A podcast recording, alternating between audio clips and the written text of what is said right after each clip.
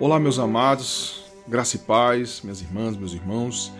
Nesse momento eu quero convidar vocês a participar de um devocional que eu fiz hoje de manhã e fiquei muito animado e motivado a compartilhar esse devocional com a igreja, com quem possa se interessar em ouvir, para ter sua fé edificada. E o Senhor colocou no meu coração de registrar, de gravar e que nós possamos ser edificados juntos por esse momento de reflexão, de adoração, de devocional ao nosso Deus com a leitura e reflexão acerca do tema proposto nesse livro, que se chama Discipulado, do autor Dietrich Bonhoeffer.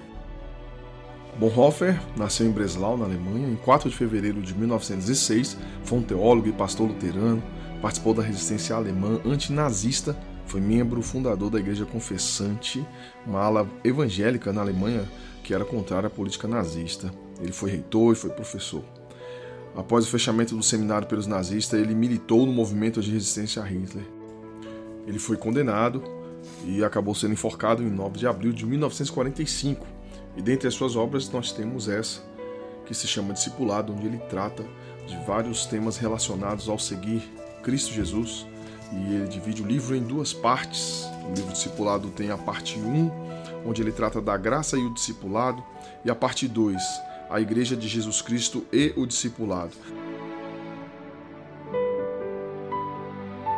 Então, começando aqui no capítulo 1 da parte 1, nós vamos acompanhar o autor na sua reflexão sobre o contraste entre a graça barata e a graça preciosa e pensar em como a graça do Senhor sobre as nossas vidas uh, nos convida a um caminho de discipulado, de seguir o Mestre. A graça é irresistível, não só para nos levar ao arrependimento né, e ter os nossos pecados perdoados, mas a graça é irresistível também para nos fazer seguir Jesus. Assim como Jesus chamou Levi e o Mateus, né, que nós conhecemos, e ele estava ali na coletoria de impostos, ele não pensou, ele não conversou, ele não analisou a situação, ele levantou e seguiu Jesus. Isso é um enigma para muitos estudiosos da Bíblia. O que fez Levi levantar e seguir Jesus tão imediatamente? Assim fica uma lição para nós que a graça de Jesus, que é manifesta pela sua pessoa, pela sua presença, pela sua é, manifestação nesse mundo, ela é irresistível não só para nos fazer converter-nos né, dos nossos pecados, mas para segui-lo onde quer que ele, que ele for. E nesse primeiro capítulo ele, ele foca muito no contraste entre a graça barata e a graça preciosa, em que uma é inimiga da outra. Inimiga porque a graça preciosa não tem como permitir o espaço para a graça barata. E a graça barata impede que muitas pessoas, muitos que têm a fé cristã embrionária ainda, se aproximem da graça preciosa do Senhor. Porque a graça barata, ela acaba sendo uma, uma graça sem custo, sem preço, como ele coloca, né? E às vezes esse entendimento é, é obtido porque muitos pensam que o custo é extremamente alto, um custo incontável, logo ela tem que ser totalmente sem preço porque nós não conseguimos pagar isso, é óbvio, por isso que o nome é graça. Mas infelizmente a, a igreja do tempo do Bonhoeffer, já no início do século XX, já sofria desse mal, de para não escandalizar o mundo e para não fazer um convite muito radical ao mundo e às pessoas, ela oferecia uma graça barata em que bastava simplesmente aceitar o nome de Deus, o amor de Deus e seus pecados estariam perdoados, e nenhuma mudança de vida, nenhum discipulado, nenhuma transformação nenhuma é, é, diferença notória nos, no comportamento, nos pensamentos ou na prática diária seria notada, até porque você já tinha a consciência do amor de Deus, você já tinha é, aceitado o nome de Deus e isso é suficiente. Porém, a gente perde a maior riqueza do Evangelho, a maior riqueza de Jesus, que é viver na plenitude do Espírito Santo, viver na graça de Cristo, viver os frutos do o fruto do Espírito, né? E viver Cristo dia a dia numa vida de paz, de amor, de obediência, de, de bênçãos, porque muitas vezes nós podemos escolher a graça barata ao invés da graça preciosa. E a diferença da graça barata é que ela funciona apenas como doutrina, apenas como rótulo, como um sistema que você entende com a mente, né? Ah, é um conceito. Acaba que o amor de Deus se resume a um conceito cristão de Deus e não uma noção tácita, uma experiência clara com o amor de Deus. E ele coloca que a graça barata, em vez de justificar o pecador, ela justifica o pecado e aí pronto, ela resolve tudo sozinha, né? Não precisa de mudança, de transformação, de aprendizado, de discipulado, de crescimento, de exercer os dons, de buscar fazer parte do corpo de Cristo. Infelizmente, isso que acontecia no início do século XX e foi notado pelo Bonhoeffer, ainda acontece é, na igreja hoje. Infelizmente, é, o mundo às vezes continua sendo mundo e os cristãos é, em nome de uma graça barata, continuam pecando ou tendo uma vida como a anterior, né? É, julgando piedosa, religiosa, mas distante da graça preciosa. E ele coloca que essa vida cristã é, que não tem transformação, é baseada na, na graça barata, às vezes é, é assumida para evitar confrontos, né? E que o mundo se escandalize dos radicais, né? Chame as pessoas de fanáticas. E uma coisa interessante que o, Bonhoeffer cita é que o cristão em sua vida cotidiana, sua vida mundana e comum, ele com a graça barata, ele entende que não precisa de renunciar nada.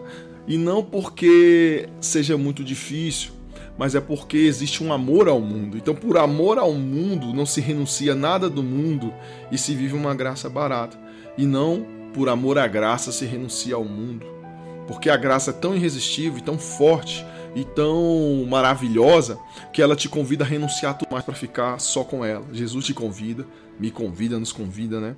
A deixar tudo para ficarmos cada vez mais cheios dessa graça a graça barata acaba sendo a graça que nós damos a nós mesmos, as pessoas dão a elas próprias. A graça barata seria perdão, pregação do perdão sem arrependimento do, do pecador. Seria o batismo sem disciplina alguma, sem disciplina eclesiástica, sem disciplinas espirituais. Seria a comunhão com os santos, mas sem a confissão de pecados, porque não existe pecado, né? Existem pequenos erros que todo mundo comete e está tudo bem. Essa é a ideia da graça barata seria uma absolvição, uma é, é, é, remissão sem nenhuma confissão, sem nenhuma confissão pessoal, sem reconhecimento da falha.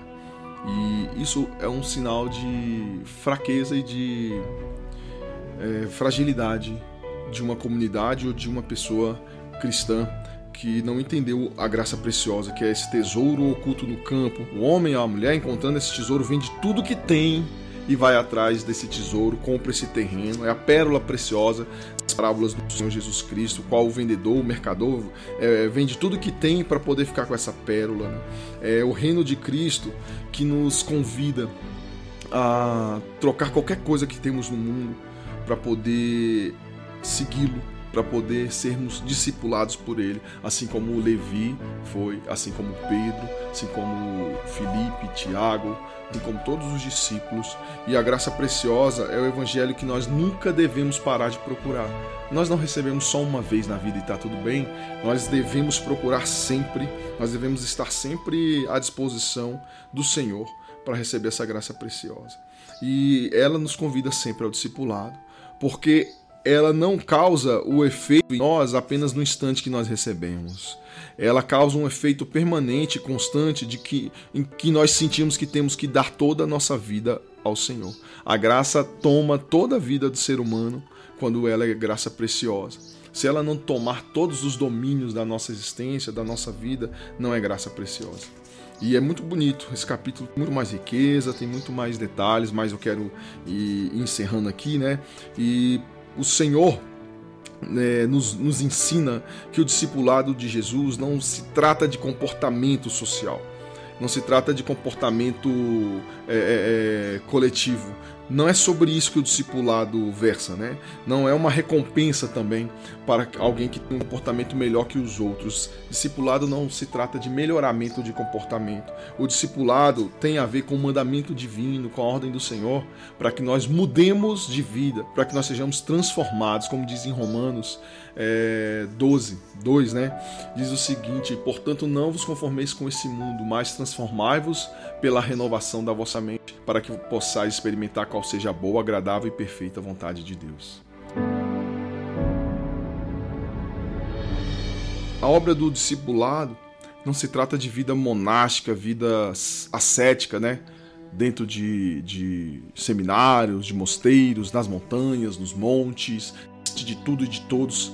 A vida de um discipulado já foi entendida assim, né, na época monástica, e acabou que estragou um pouco a realidade da igreja, que deixou as pessoas comuns longe dessa experiência de discipulado. Digo as pessoas comuns, as pessoas leigas, as pessoas que não tinham acesso à leitura da palavra durante a Idade Média ficavam nas suas vidas rotineiras, vendendo, comprando, trabalhando, é, criando seus filhos, sem acesso a esse discipulado, porque julgava-se ser um privilégio de, de monges, de freiras, de bispos, de, de padres, e isso foi um grande engano que a igreja cometeu durante alguns séculos. A gente sabe que Martinho Lutero, com a reforma, trouxe de volta a ideia da graça que convoca ao discipulado todas as pessoas, os camponeses, os trabalhadores, é, homens, mulheres, crianças, jovens. E não é só na vida monástica que te enche de mérito para você merecer as coisas de Deus, não. O discipulado ele é para todas as pessoas porque a graça é para todas as pessoas e a graça transforma todas as pessoas, sejam as que se dedicam à vida clerical, as que dedicam-se à vida ordinária, mas que é a vida que enriquece a experiência humana com Deus, porque ele se manifesta em cada dimensão, no cuidado de uma mãe com filho, no cuidado com seus filhos, pai e mãe nos seus trabalhos, homens e mulheres cuidando de suas responsabilidades ordinárias. Então, essa fuga do mundo, na verdade, acabou se mostrando uma maneira sofisticada e requintada de amor pelo mundo, de se isolar. E o convite do Senhor não é para que nós nos isolemos, mas que, assim como seus discípulos, nós andemos pelo mundo, indo, né, em todo canto, em todo lugar, por onde formos, anunciar o Evangelho, pregar o Evangelho a todas as nações. E só para o Evangelho quem recebeu a graça e o discipulado do Senhor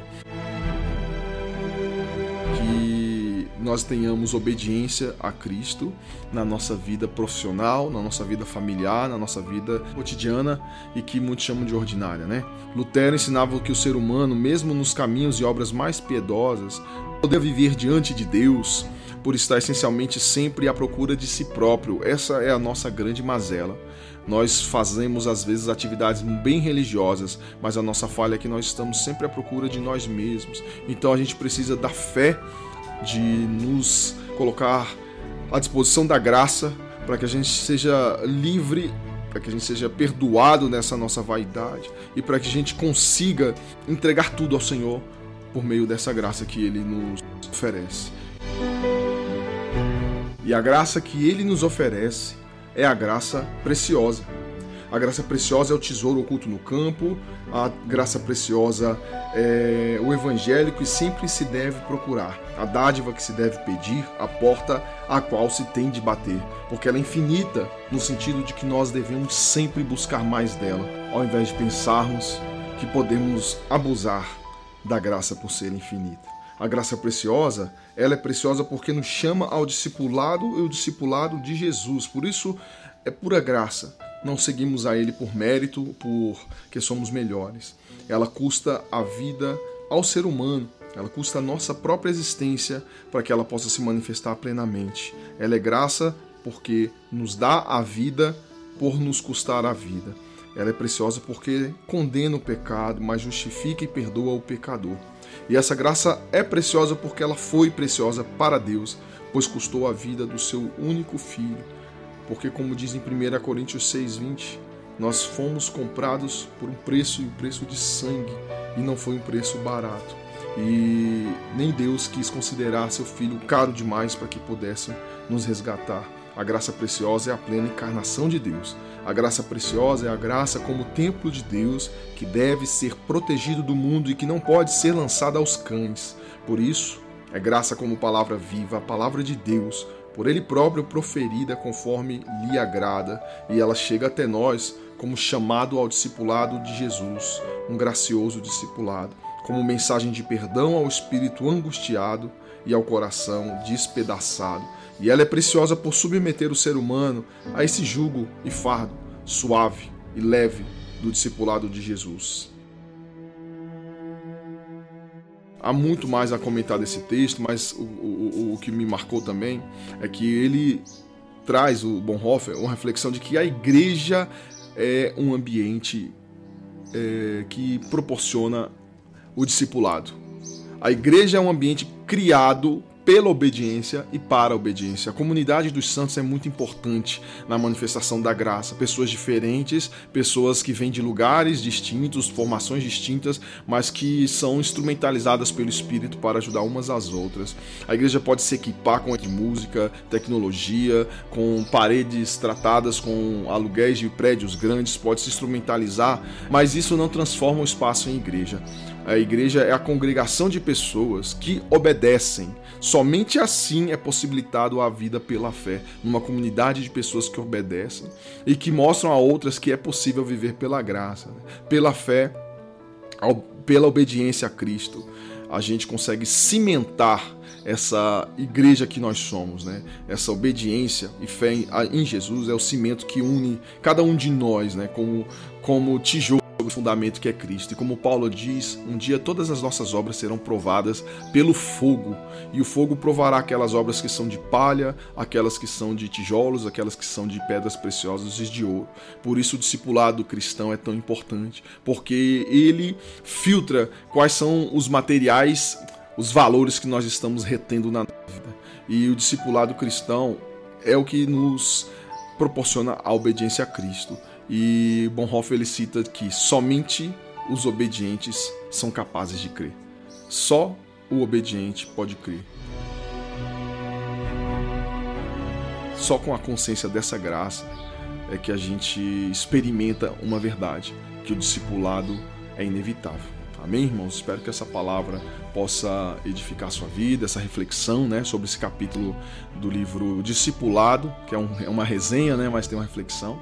Obrigado por ter me acompanhado até aqui. Espero que possamos estar juntos no estudo do próximo capítulo, cujo título é O Chamado ao Discipulado. Que o Senhor nos abençoe, nos dê a sua paz. Vamos cantar uma canção de adoração ao nosso Deus. Amém. Aleluia, Senhor. Como é bom pertencer a Ti, como é bom estar em Tua presença, como é bom te seguir, Senhor, como é bom fruir experimentar a tua graça, Senhor. Viver na tua graça, depender da tua graça. Por isso eu te louvo e te adoro, Jesus.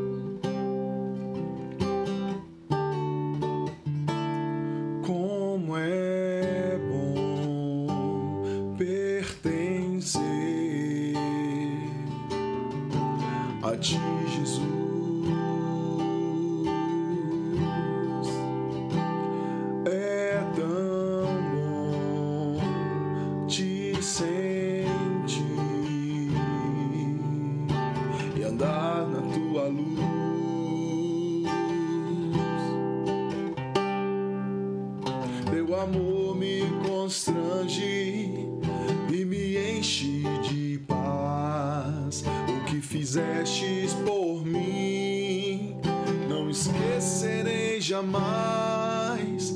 Quero andar em teus caminhos, cumprir teu querer. Quero sempre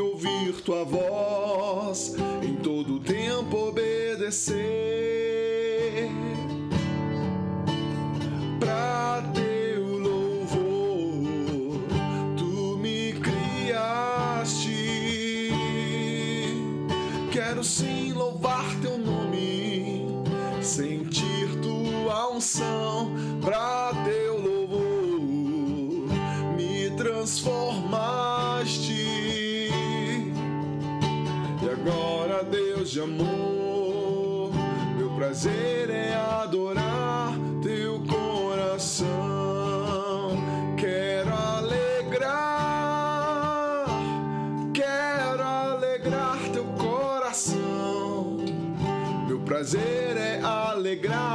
teu coração. Quero alegrar, Senhor. Quero alegrar teu coração. Meu prazer é alegrar teu coração.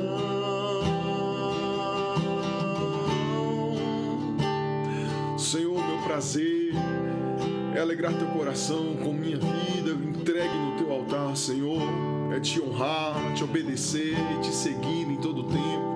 Esse seja o prazer da tua igreja, seja o nosso prazer, Senhor. Nos fortalece na jornada, nos ajuda a viver e a experimentar a tua graça, Senhor a fazê-la valer nas nossas vidas por meio da obediência, do discipulado, por meio, Senhor, da transformação da nossa jornada, pelo poder de Cristo Jesus na nossa vida, que nós possamos valorizar essa graça preciosa derramada, que nos toma por inteiro, nos toma por completo e nos exige o compromisso exclusivo com Cristo, Senhor. Fortalece a tua igreja, Senhor, os teus filhos.